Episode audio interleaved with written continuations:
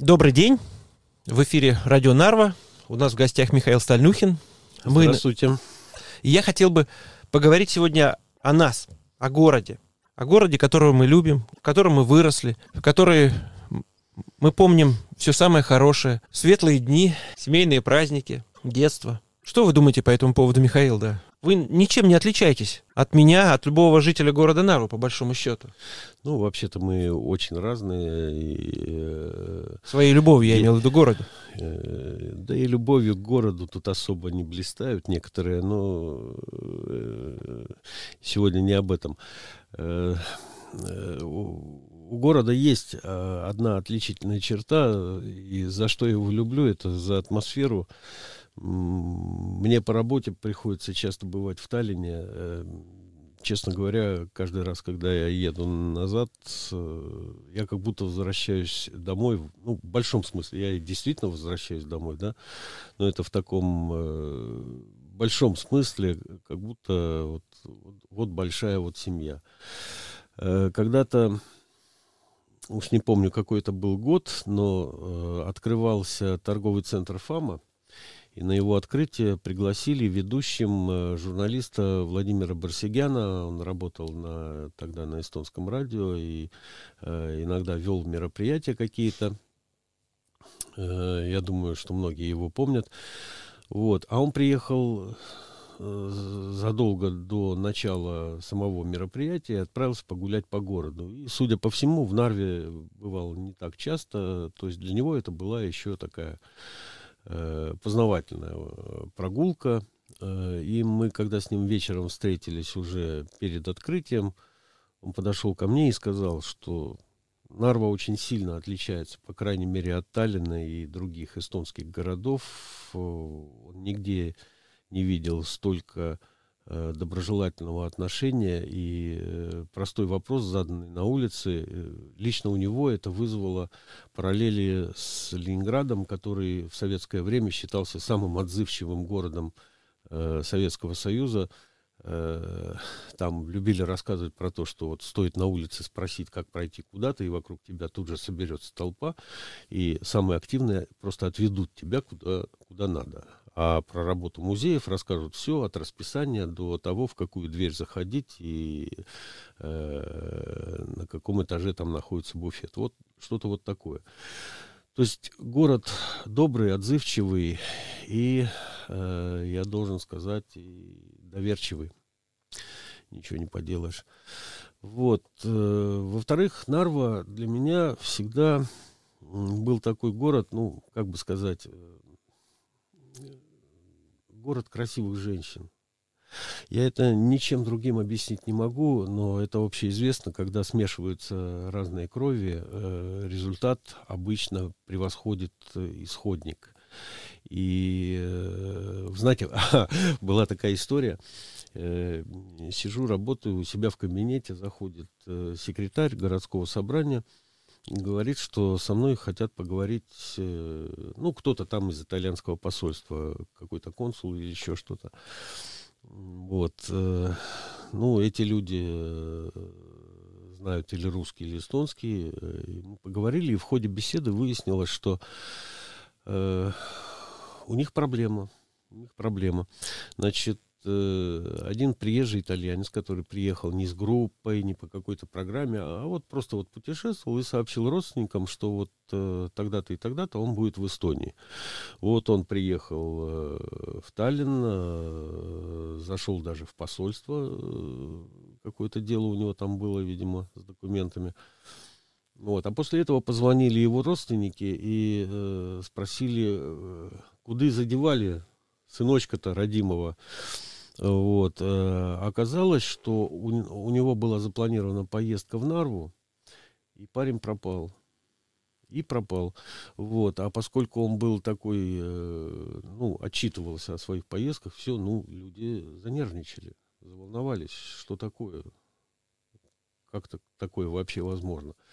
Вот, я с трудом представлял, как городское собрание может помочь вот в такой ситуации, искать какого-то итальянца по Нарве, это, извините, не наша функция.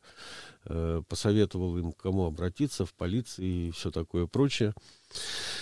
Вот. Прошло немного времени. Судя по тому, что нас не дергали, ситуация, наверное, разрулилась. Все было прекрасно. Вот. И по прошествии какого-то времени на э, одном из э, таких э, дипломатических приемов, э, которые регулярно в Таллине проходят, я там редко бывал, но бывал. И ко мне подошел э, человек и сказал, а мы с вами вот э, какое-то время назад беседовали, помните, по поводу вот этого потеряшки. Вот. Э, ну, посмеялись, я спросил, а, а как? Нашелся он? Это э, через несколько дней сам вынырнул, сам нашелся. Э, и, когда его спросили, а почему, собственно, поехал на один вечер? Он, он поехал, э, его друзья из Таллина, ну, я так понимаю, нарского происхождения, повезли показать крепость, а вечером сходить на дискотеку в Женеву. Вот. И он просто потерял голову. Он увидел такое количество красивых девушек, что он просто не мог из Нарвы э, ни в этот день, ни на следующий, ни на послеследующий. Просто человек ходил и наслаждался. И э, это довольно объяснимый такой процесс, э, потому что вот я когда вот в первый раз, самый первый раз в серьезную с границу приехал, это было 2000 году это была Англия, Великобритания. У меня через три дня возник вопрос по поводу качества жизни в этой стране, потому что ну, ну, просто к сопровождающему действительно там многие были новички, мы обратились с вопросом, а что это такое, где все красивые женщины, почему мы их не видим. Вот, мы к такому как-то не привыкли. Нам был дан ответ, честный, обстоятельный, и не увидите.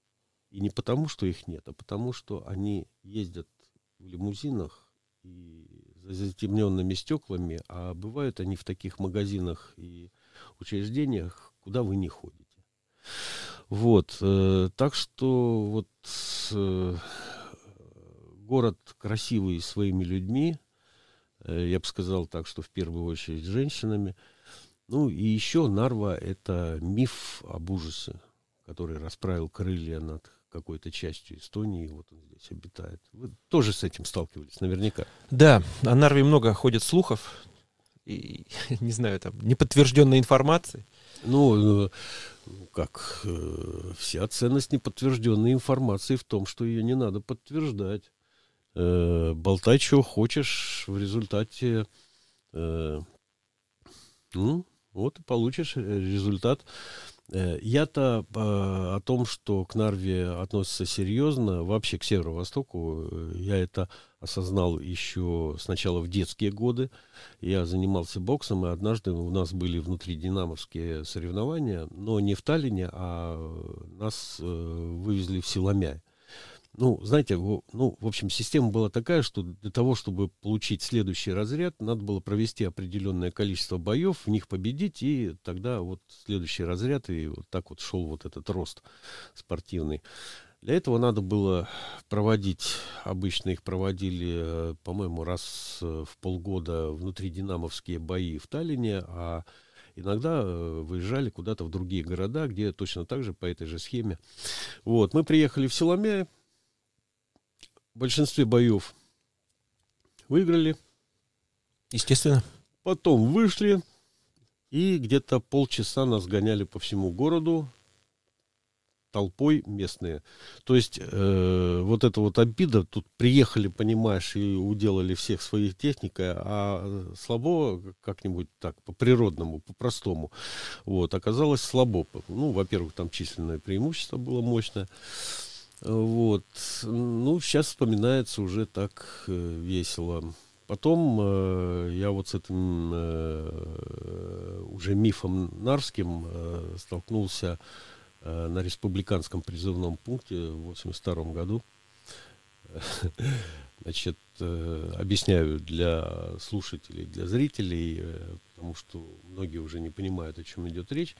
Э, два раза в год, и это несколькими волнами, свозились призывники, то есть люди, достигшие 18 лет, на тот момент не занятые получением высшего образования. Их свозили в Таллин. В Ласнаме был республиканский призывной пункт, большая огороженная территория. Вот, и там э, мы все э, сидели и ждали покупателя. Э, покупатель в кавычках.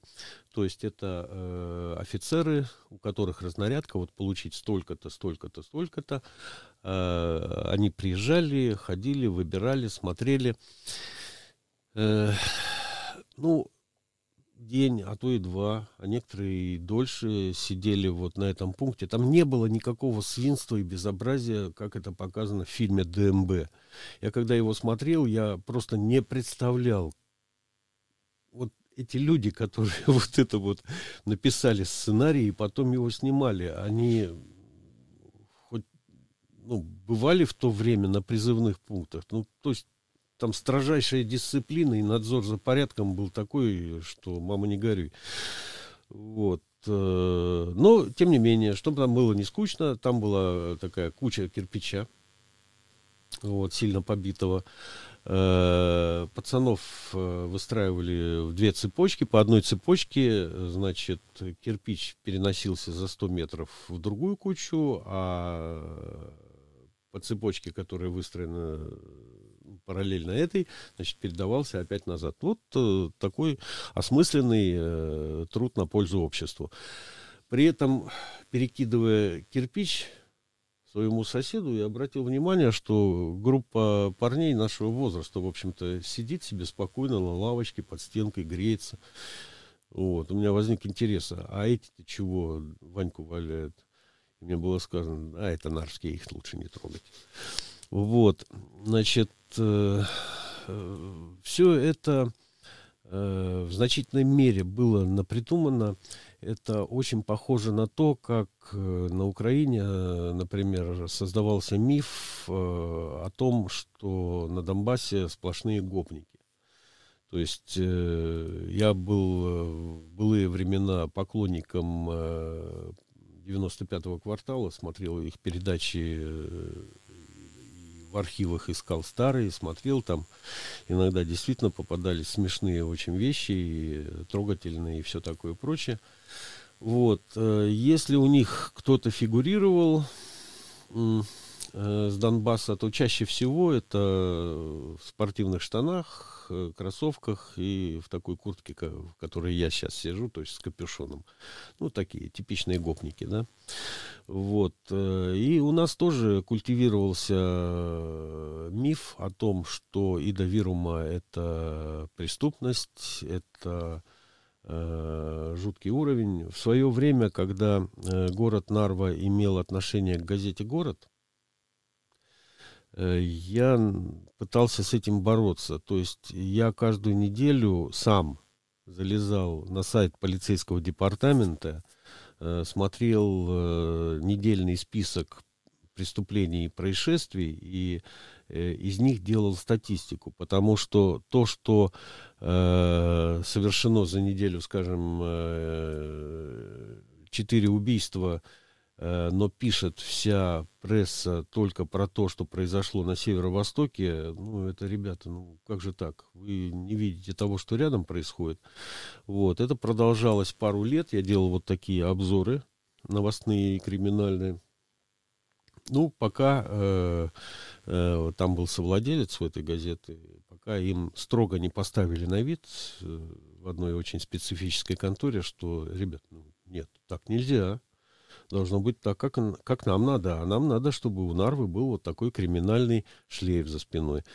И к чему это приводило? Иногда эти истории были очень смешные. Моя любимая это про то, как э, у нас был такой период, когда Э, в кафе э, в Ингере э, собирались вечерами предприниматели городские, тогда их было значительно больше, чем сейчас, это во второй половине нулевых годов. Вот, и э, если хочешь э, с кем-то встретиться, получить какую-то информацию, там, ну, мало ли тем для разговора, Э, просто повидать знакомых. Вечерком заходишь, там кофейку попил, и заодно решил все вопросы. Вот. И вот как-то я прихожу э, туда, в кафе, и вижу, как э, соб- собрались э, отдельно э, владельцы э, гостиницы и кафе, и у них очень хорошее настроение, веселятся, все такое прочее. Вот, я спрашиваю, э, что, что случилось, и они мне рассказывают следующую историю. Значит, в Эстонии есть э, такое агентство по развитию предпринимательства. ЕАЭС. Вот. И оно э, регулярно финансирует какие-то инвестиции. Э, то есть вы пишете проект, э, они его рассматривают, и если одобряют, то э, по реализации проекта можно получить компенсацию в части затраченных средств. Э, вот это вот произошло, когда, значит, Э, решили сделать там э, такое помещение для конференций. Э, для этого надо было реновировать э, те помещения, которые к тому времени имелись. Вот, соответствующий проект был принят. Э, Все, реновация проведена. И э, в этот день э, должен был приехать представитель э, вот этого фонда инвестиций. Ну, просто естественно, им фотографии уже послали, а надо приехать и на месте еще посмотреть, соответствуют ли они действительности. Вот, э, договорились, что приедет э, человек где-то к 11, и к этому времени собрались владельцы, и как они мне рассказывали, значит, сидим в кафе, э, значит, ну, вы знаете, там большие такие витринные стекла, и прямо напротив, в принципе, вдоль дороги тогда э, парковались. Вот. И, и тут раздается звонок, а время уже четверть двенадцатого, и вроде как человеку из старта уже пора приехать. Раздается звонок, в трубке э, приятный, э, хотя несколько испуганный женский голос, и она говорит, как мне до вас дойти? Так, и люди сразу понимают, телефон на громкость стоит, люди сразу понимают, что человек новый в Нарве, наверное, никогда не был, куда-то она заехала, судя по всему, это дама из ЕАЭС, вот, и теперь не знает, как доехать э, до гостиницы. Э, для тех, кто забыл, напомню, что навигаторов в то время даже близко не было, ни в телефонах, ни в машинах. Вот, по картам ездили, как ни странно. Как мы тогда могли по картам ездить? Вообще потрясающая вещь, да? Вот. Э, э, и ее спрашивают, э, а вы где находитесь? То есть посмотрите вокруг, что вы видите? Ну вот сейчас дама назовет там какую-нибудь вывеску там прочитает или еще что-то, они сразу поймут, где она в городе застряла, и тут же будут отправлены гонцы ее оттуда выручать. Вот. Вопрос, что вы видите? И она говорит, вас. Что значит вас? Ну вот вы же вот, это же вы вот там вот за стеклом, вот за столом и, и смотрите как раз, а они, естественно, там вас видите, они в окно раз.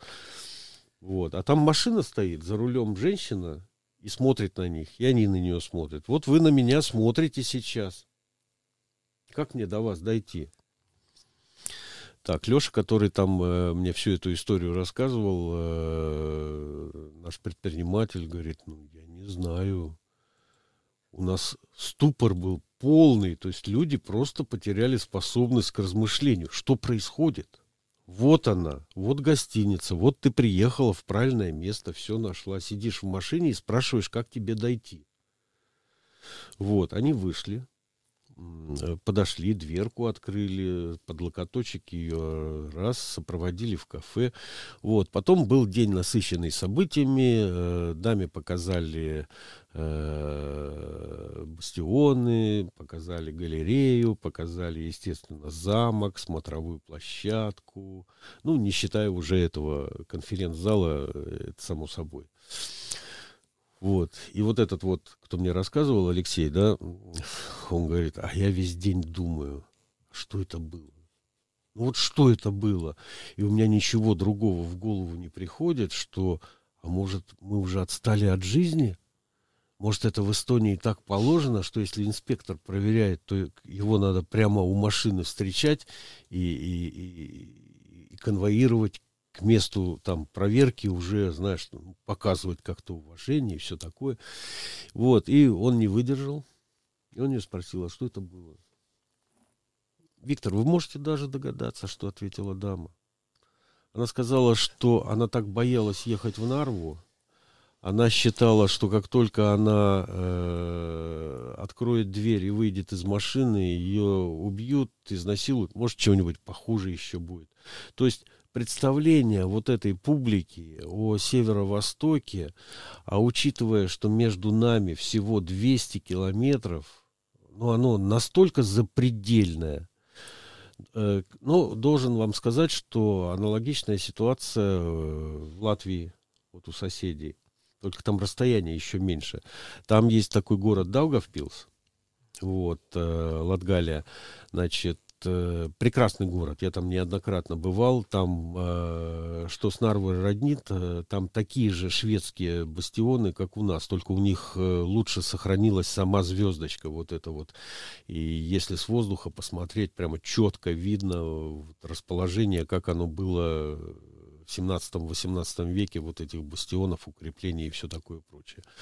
Вот. Недавно я смотрел э, передачу, снятую в Даугавпилсе, где человек, русский из Риги, работающий в, э, в этом городе э, то ли режиссером в местном театре, то ли директором, я так не запоминал. Вот. Он сказал, что да, вот расстояние 180 километров до Риги, да, а он всю жизнь считал, что это такой бандитский край, куда лучше не соваться со своей едой, как говорится. Вот. Э, везде есть вот эти мифы, и Эстония не исключение. Вот э, в роли таких, э, такой бандитской окраины Нарва всегда была. Причем у нас это иногда принимает такие формы замечательные. Вот я работал, когда э, еще в ПТУ номер 8 имени Амалии Крейцберг, у меня была там группа парней, э, я был у них классным руководителем, ко всему прочему. Вот. Э, их набрали отовсюду, невзирая на аттестаты. То есть у меня был э, на роли лучшего ученика человек, у которого после восьмого класса вот аттестат о получении восьмилетнего образования было две двойки. У остальных было больше. Вот. И, ну и, естественно, оторвы были еще те и хулиганили. Вот. Э, и это те ребята, с которыми до сих пор, с некоторыми из них э, я общаюсь. Может быть, из-за того, что возил их э, в свое время э, в совхоз Винни э, на лето, чтобы они там эстонский язык как-то, ну, денег заработали и в эстонском языке попрактиковались. Вот, когда мы оттуда уезжали через два месяца, там все по-русски приехали только так. Вот. В общем, э, когда я спрашивал э, Валентину Ивановну Верещагину, которая тогда была директором э, этого ПТУ, что за что мне, собственно, зарплату платят? Ну, они же не учат ничего, они даже не пытаются. Они на все махнули рукой, они вообще... Она сказала, Михаил Анатольевич, вы выполняете большую и важную социальную задачу. Пока они сидят в вашем классе под вашим присмотром, город может дышать спокойно. Вот, э, это я на то намекаю, что у ребят были и такие уголовные наклонности. Дальше сама история. Значит, э, Моя жена тогда работала в политехникуме, э, получила зарплату.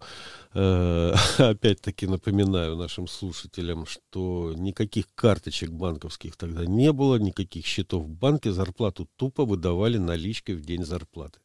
Вернее, в два дня, день аванса, день зарплаты. Вот. Э, ну, примерно треть на аванс, остальное в зарплату, то, что заработал, то, что там получалось за вычетом налогов. Вот. И вот с этой нешуточной суммой, ну, рублей 100, наверное, она, э, не заходя домой, отправилась на рынок. И там у нее эту сумму вместе с кошельком и стыбрили. Вот, э, я прихожу с работы домой, э, опять-таки мобильных никаких не было, и телефона у нас дома тоже не было, то есть и отзвониться, и сообщить, э, то есть я обо всем узнал вечером, когда уже бессмысленно хоть что-то делать, ну, понятно, все, плюнули, махнули рукой и все дела. На следующий день я прихожу на работу, и вахтер э, вахтерша, которая сидит вот э, ну, свой пропускной режим, э, никого не трогает, просто сидит и кого-то там, кому-то ключи выдает, кто-то в журнале расписывает. И она такая, Михаил Анатольевич, вам тут принесли что-то.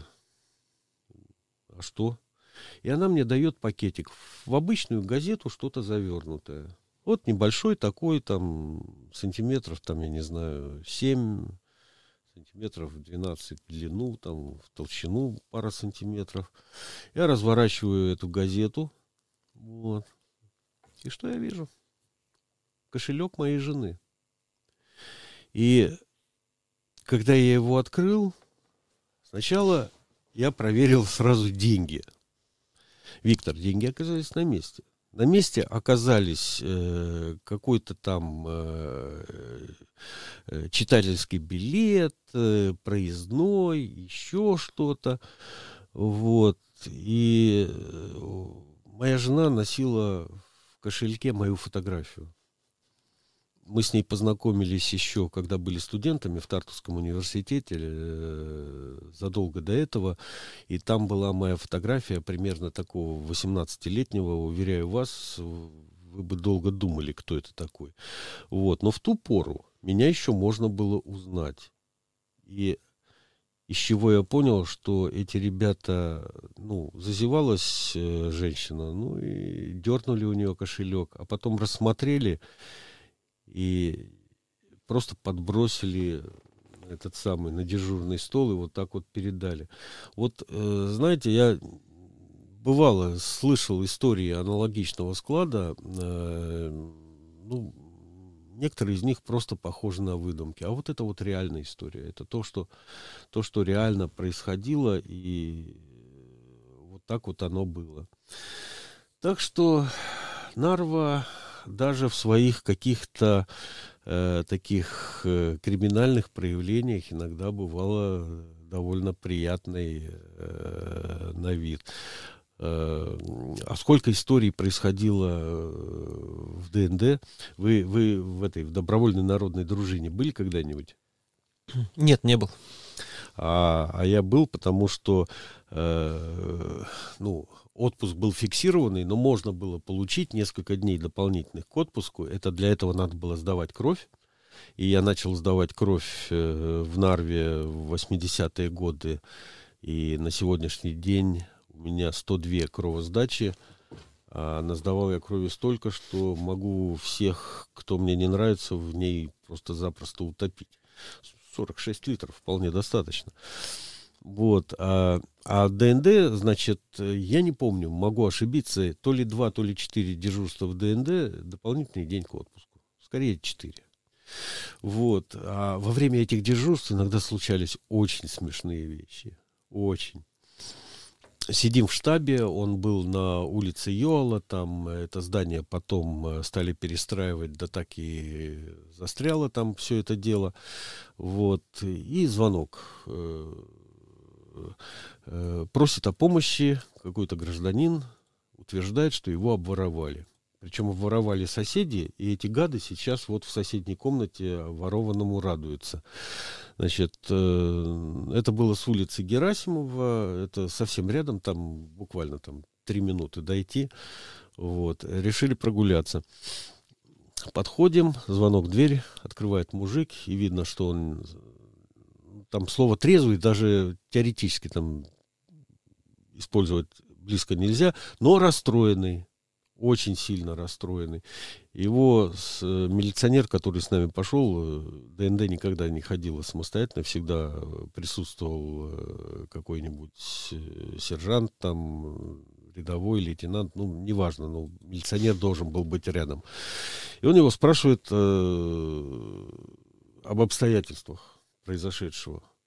Он заводит нас И говорит, вот, вот, вот здесь вот стояла. Что стояла? Да бутыль стояла. Что, ценное что-то? Говорит, конечно, я же сам, я же для себя это делал. Так, и, и кто-то начинает тихо ржать, потому что в углу стоит самогонный аппарат. Значит, с самогоноварением боролись. У этого типа, значит, соседи действительно стянули э, бутылку, там, бутыль э, первача, и он не, на, не нашел ничего умнее, что сделать. Он вызвал милицию в, в то место, где он э, мало того, что хранил свои запасы, ну, разворованные к тому времени, ну вот же самогонный аппарат, ну ты бы хоть прикрыл бы его чем-нибудь. Но он был в таком расстройстве, что он этого не понял. В общем, забавно получилось. Там до соседей, по-моему, даже не добрались. Все увлеклись э, устройством этого самогонного аппарата, потому что все знали, как такое устройство надо делать, вот, но у всех были свои э, предпочтения, и самогонные аппараты выглядели очень по-разному. Вот. Э, да. Э, ну вот, э, как-то это вот так выглядело, и потом нам добавила еще какого-то перчику наличие границы. У нас же граница это, это особенно в 90-е годы, это сплошные анекдоты. Причем я не хочу, чтобы наши слушатели, зрители подумали, что я зациклен как-то на этой теме, но как-то так само собой получается, что это все было связано в основном с алкоголем. Вот э, у вас есть какие-нибудь смешные случаи, связанные с границей, Виктор? Да, есть. Немало, кстати говоря. А вы в них принимали участие? Косвенно. Э, ну да. Э, и тут я сразу подумал, такая скупая реакция. Обычно люди порываются сразу что-нибудь рассказать. Вот. Я тоже не, не хочу рассказывать э, про то, что случалось со мной. Вот. Э, вот одну историю про э, моих друзей. Э, у нас э, есть друг семьи, и когда мы дружили, мы были очень молодые, а в начале 90-х Э, Саша был вообще студент. Вот. Э, и учился он э, в Петербурге, не помню. Был уже Петербург или еще Ленинград. Ну, вот там учился. Вот. Сдал сессию. И вместе с другом, тоже норвитянином, они поехали домой ночным автобусом. а в то время я хочу напомнить, э, водка в России это, ну, это был самый дешевый из массовых товаров. То есть э, где-то году в 95-м я сам видел э, надпись на киоске в Сергиевом Посаде, купившему бутылку водки, вторая бутылка в подарок. Знаете, с чем это связано? Нет, любопытно. Грубо говоря, тогда бутылка водки в тех деньгах стоила, ну, э, с потолка возьму цифру, 60 рублей. А Госдума российская решила, что так народ полностью сопьется, вообще никого не останется. И они установили э, минимальный потолок 120. После этого появились на киосках вот эти вот надписи. То есть э, этот народ не проведешь и не заставишь. Э, э, бутылка водки теперь стоит 120, но если ты ее купишь, вторую получишь в подарок. То есть результат, по-моему, прям противоположный. Это просто удвоило вот эти все объемы. Вот. Но у нас к тому времени уже алкоголь начал дорожать, и уже появилась вот эта разница в цене, которая после этого, ну, где-то лет 20 была очень существенной. Очень существенной, все это помнят прекрасно. И вот э, Саша и его однокурсника ну, впереди праздники, лето, шашлыки и все такое прочее. Вот, надо инвестировать деньги э, с хорошей отдачей. А куда? Ну, жидкое, вот это вот, жидкий хлеб. И они целый ящик водки взяли с собой и э, вместе с ним пошли в нору. И тут выяснилась э, значит, интересное. Они спускаются с Ивангородского берега вниз. Вот. А это было время, когда, э, возможно, кто-то это помнит, там на, на ровном месте, на, на голом месте был установлен шлагбаум, и э, рядом будка, и из нее выходил э, солдат такой, и за веревочку вот так вот поднимал этот шлагбаум, пропускал транспорт, снова опускал. Вот, э, вот так это дело функционировало. Э, платой за проезд обычно, э, я неоднократно это видел, у нас автобус ездил с Петровской площади туда, к магазинам э, Ивангородским, солдат подходит к водителю и говорит, на обратный путь мне пирожков там и лимонада возьми. Вот, то есть вот это была вся плата таможенная на тот момент. Вот, они, значит, спускаются, видят какие-то позитивные изменения на российской стороне, то есть какое-то здание прибавилось, там э, явно больше народу, но никого нет. То есть даже паспорт показать некому, то есть все спят. Ну, час волка, это с, перед рассветом самое такое, ну, тут даже молодой солдат заснет. Вот, и они бодро, ну, а чего, ну, нет, так нет.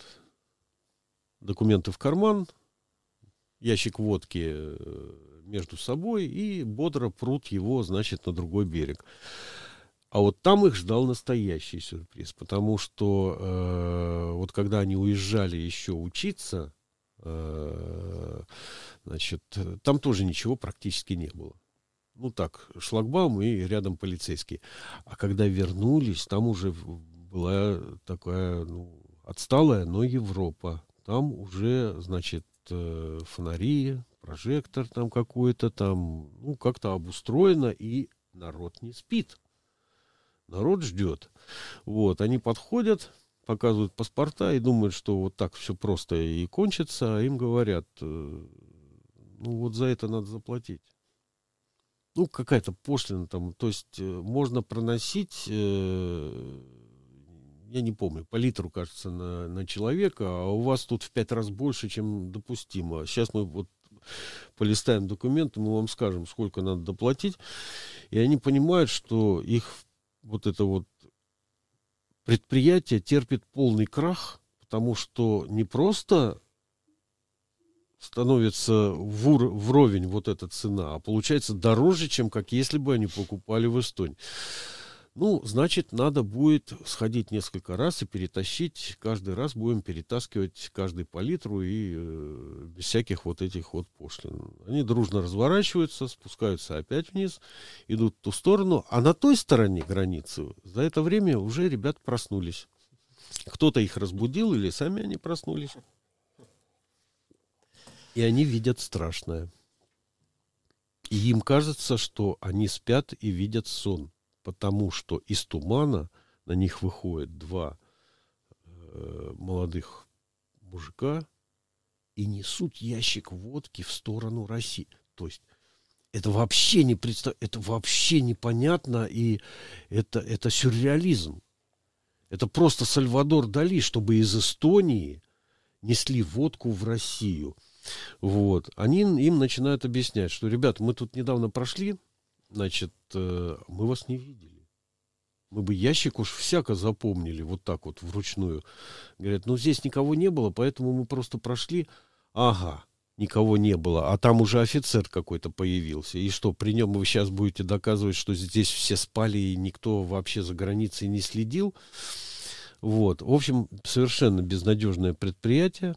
Их не пускают с этим ящиком на российскую сторону.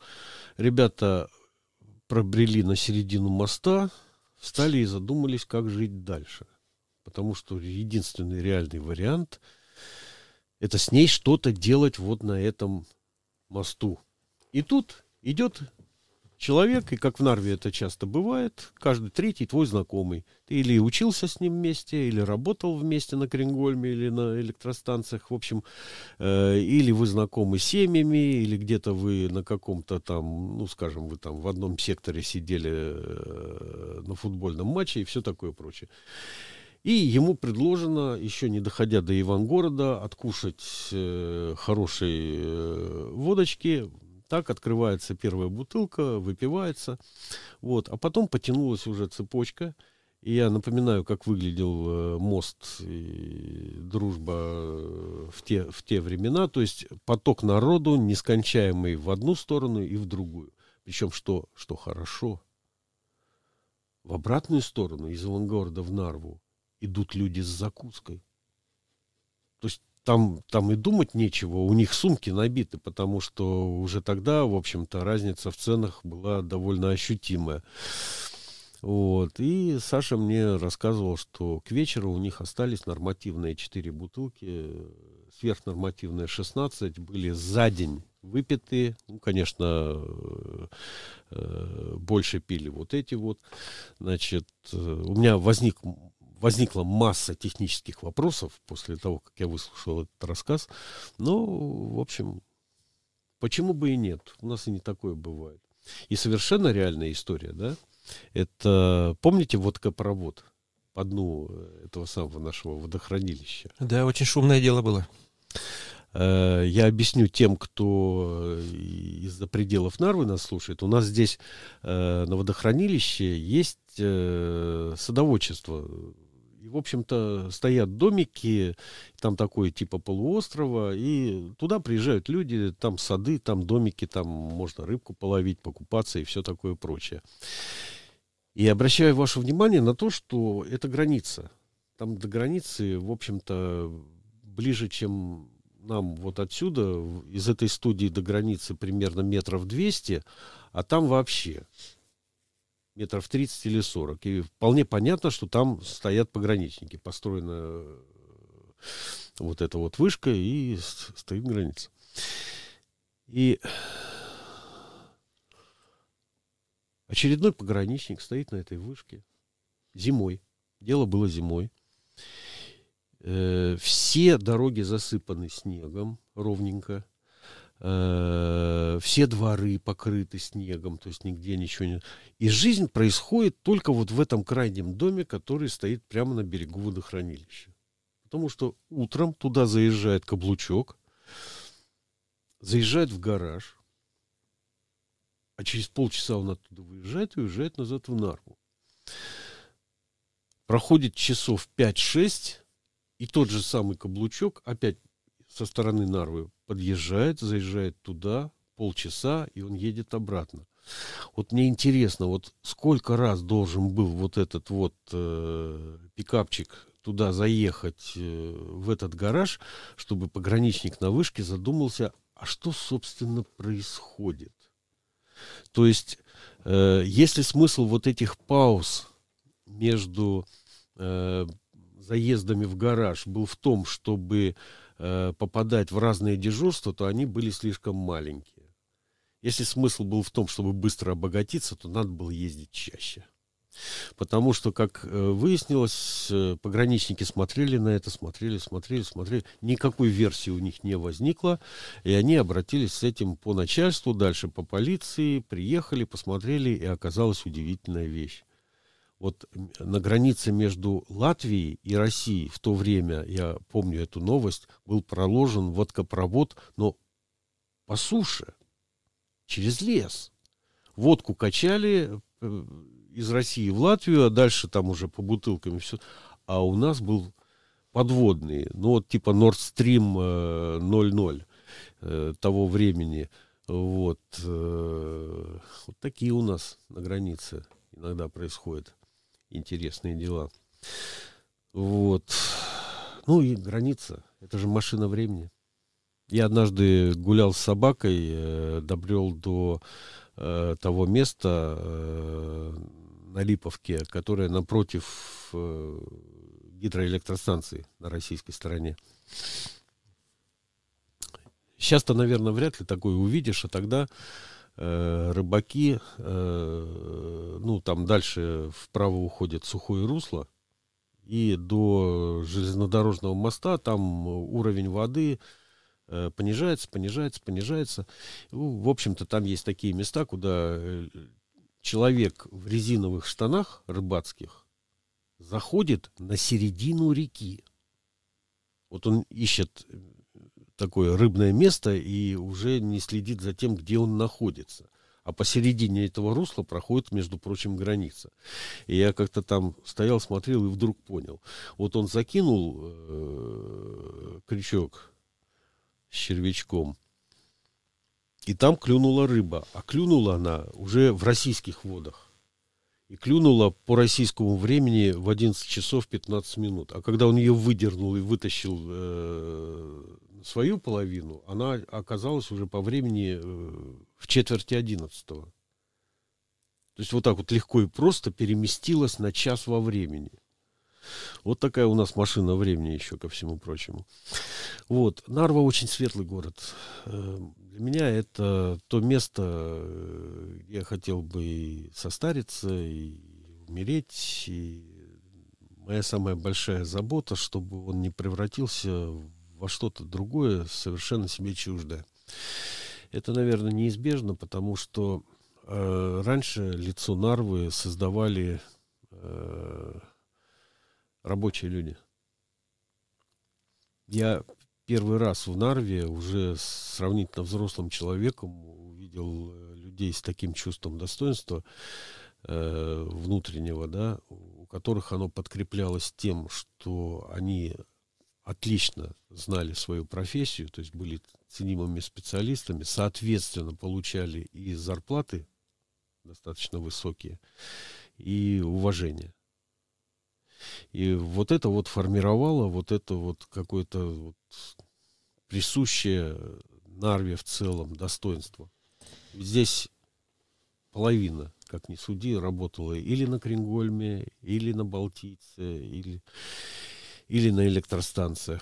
Ну, были и другие крупные предприятия. Ну, вот, и, ну, как-то это уходит. Как-то это уходит. Э, было несколько волн иммиграции. И очень многие из тех, с кем я переписываюсь, например, в Фейсбуке или в других источниках, они живут уже давным-давно в Швеции, Норвегии, в Англии, Финляндии. Потому что людей с такими профессиональными навыками с таким опытом э, ждут везде.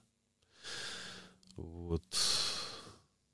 И это уходит в прошлое это уходит в прошлое. А и как мы с вами недавно разговаривали, уже на электростанции специалиста не найти. Ну ничего, Нарву это звучит гордо, я хочу сказать. Когда ездишь, я часто езжу по Эстонии, и где бы я ни говорил, что я из Нарву, у меня в это внутри чувство гордости не оставляет меня никогда. Ну вот вам надо говорить, что вы из Нарвы, а мне уже не надо. Э, про меня и так уже знают. И я, не, скрыв... и я не скрываю это. Михаил, большое спасибо, было интересно. У Нарвы хорошая история.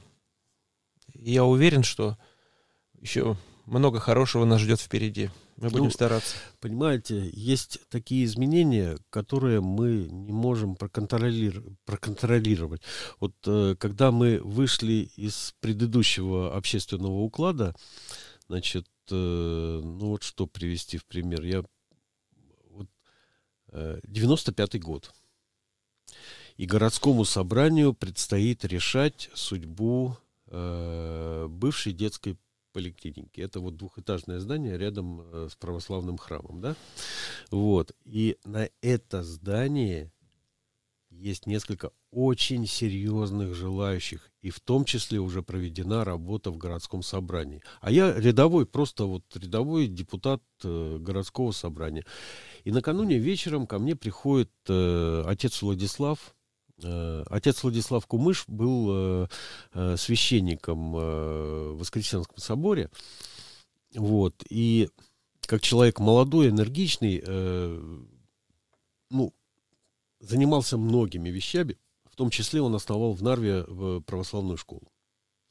Вот, и она какое-то время работала в различных помещениях. Э, я, например, когда э, преподавал там эстонский язык, школа размещалась в здании политехникума старом, э, вот в этом, э, на Крингольме, э, куда потом э, переехал э, Нарский колледж Тартуского университета.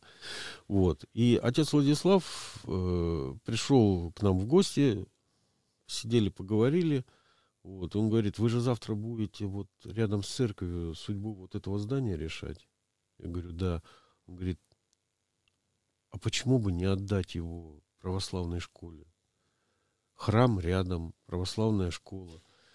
Вот. И мне даже в голову не пришло, что такие вопросы надо готовить, с кем-то договариваться, кого-то уговаривать. Кто, кто-то уже ни, за что не подпишется под это дело. И я прекрасно знаю, что один человек из руководства городского собрания э, кровно заинтересован в том, чтобы в конкретные руки ушло вот это здание и все такое прочее. На следующий день сессия. Депутаты слышат вот такой сюрприз я предлагаю передать это здание православной школе. И вы знаете, и вот чем то время отличается от нынешнего. Всем сразу оценивают красоту этой идеи и принимают решение именно вот в этом направлении, то есть здание переходит э, под православную школу. И опеку над ней э, получает э, православный собор. И согласитесь, что без православной школы ну, э, ну, как-то картина была бы не полная. Или, или с Ладом. Та же ситуация была. С Ладом была та же ситуация. Вот в темном саду э, стоит пустое здание, на которое опять-таки множество желающих. И в это время, ну, по-моему, я тогда с Людмилой Тюриной, что ли, на эту тему беседовал. Э, человек, которая возглавляла у нас долгие годы общество, которое организовывало работу с э, родителями больных детей, скажем так. Вот. И точно так же импровизация, которая потом находит поддержку на городском собрании, потому что все понимают, что этому обществу нужна поддержка, им нужны свои помещения, а у нас в то время, в то время еще народу было много, и э, такого количества свободных площадей у нас просто не было. А сейчас ничего этого нет. Вот мы с вами сидим, вот эту вот э, беседу ведем э, на следующий день после сессии городского собрания, на которой э, даже вопросов задавать по бюджету на следующий год не было предоставлено возможности депутатам. Там в зале сейчас сидят люди, и среди них есть примерно треть-четверть голосов, которых я никогда не слышал, потому что они ни разу за истекшие э, после выборов э, вот эти вот э, уже полтора года, по-моему, да, а, они просто молчат. Они сидят молча. Машинки для голосования их вообще ничто не интересует. Они вообще ни во что не вникают. И вот это уже поменять назад. Это, это уже тот фарш, который назад через мясорубку не пропустишь. И из этого ничего не получится. И мне очень жаль. Я смотрю на это и, и в переносном смысле плачу. Хотя можно и посмеяться. Так что вот, да, уходит былая натура, город остается. Постараемся сохранить его как можно дольше. Спасибо, Михаил, большое. Всего хорошего. И вам спасибо. До свидания.